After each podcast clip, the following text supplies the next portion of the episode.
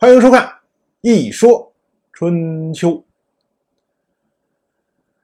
卢云进入在位执政的第五个年头，本年的秋天，鲁国这边发生了大旱，于是呢，鲁国举行了大型的求雨的祭祀，也叫做雨祭。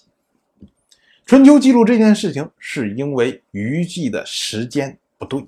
春秋时代，一年有四次重要的祭祀，或者呢，也叫做例行的祭祀。每年到春天，万物复苏，哎，这些小昆虫开始活动的时候，也就是二十四节气里面有惊蛰这个节气的时候，要举行交祭，来祈求今年的谷物种下去之后能够有丰收。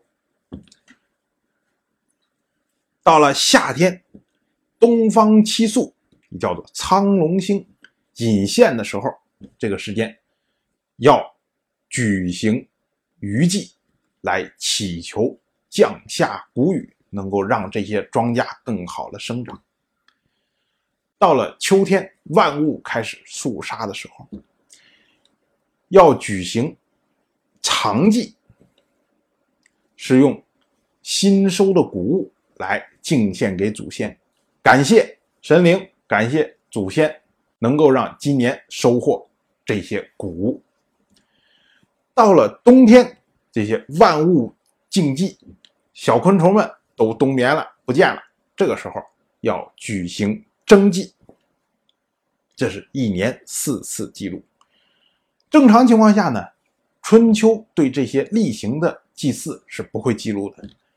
春秋一旦记录某一次祭祀，就说明这次祭祀要不然时间不对，要不然出了问题，要不然是怎么样，都是这样的。所以，我们看啊春秋两百多年的记录里面，其实真正记录祭祀的时候并不是非常多。这不代表春秋时代不进行大型的祭祀活动，而是因为他们进行了太频繁，都已经融入到正常的生活，就好像我们每天写日记一样。你每天的日记，你会一写说啊，我今天从床上爬起来，然后刷牙、洗脸，吃了早餐，然后出门锁上门，然后走出去坐公车，你会这么写吗？这叫流水账，对吧？可是如果你某一天你说我今天出门的时候忘了锁门，这是意外情况，那么这件事情有可能就会记录在日记里。对春秋也是一样，正常的这些祭祀正常的进行，它没有必要去记录。像这一次。鲁国出现大旱，于是呢举行了大型的雨祭。可是呢，雨祭本来应该是在六月进行，这时候已经秋天了，竟然还举行了雨祭，这就是时机不对。另外呢，我们要说的是，一年四次祭祀：交祭、雨祭、长祭。征地时间都是非常有意思。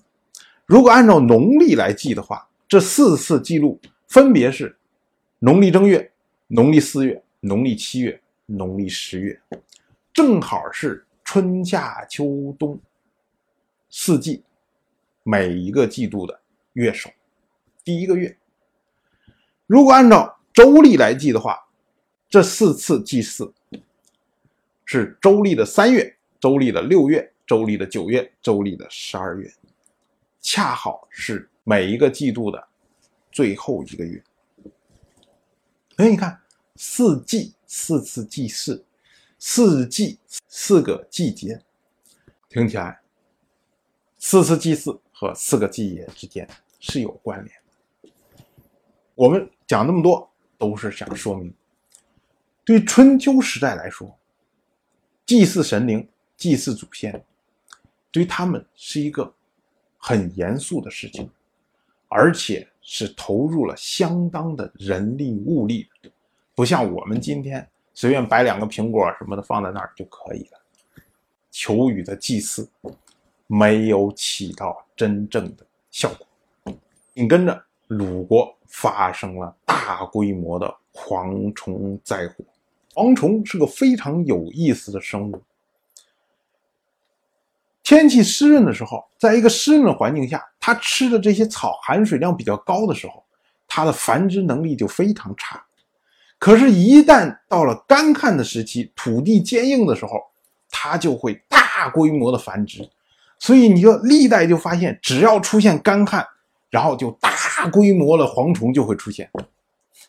所以，灾上加灾，往往干旱的越厉害，蝗虫就越厉害。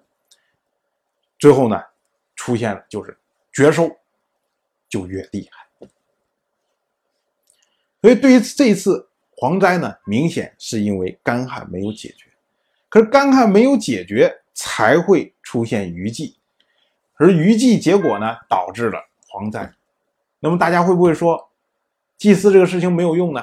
错，当时的人肯定会认为说，为什么雨季没有用？是因为雨季没有在正确的时间进行。这也是春秋为什么要记录下来雨季和蝗虫灾祸的原因之一。当然，我。就这么一说，您就那么一听，谢谢收看。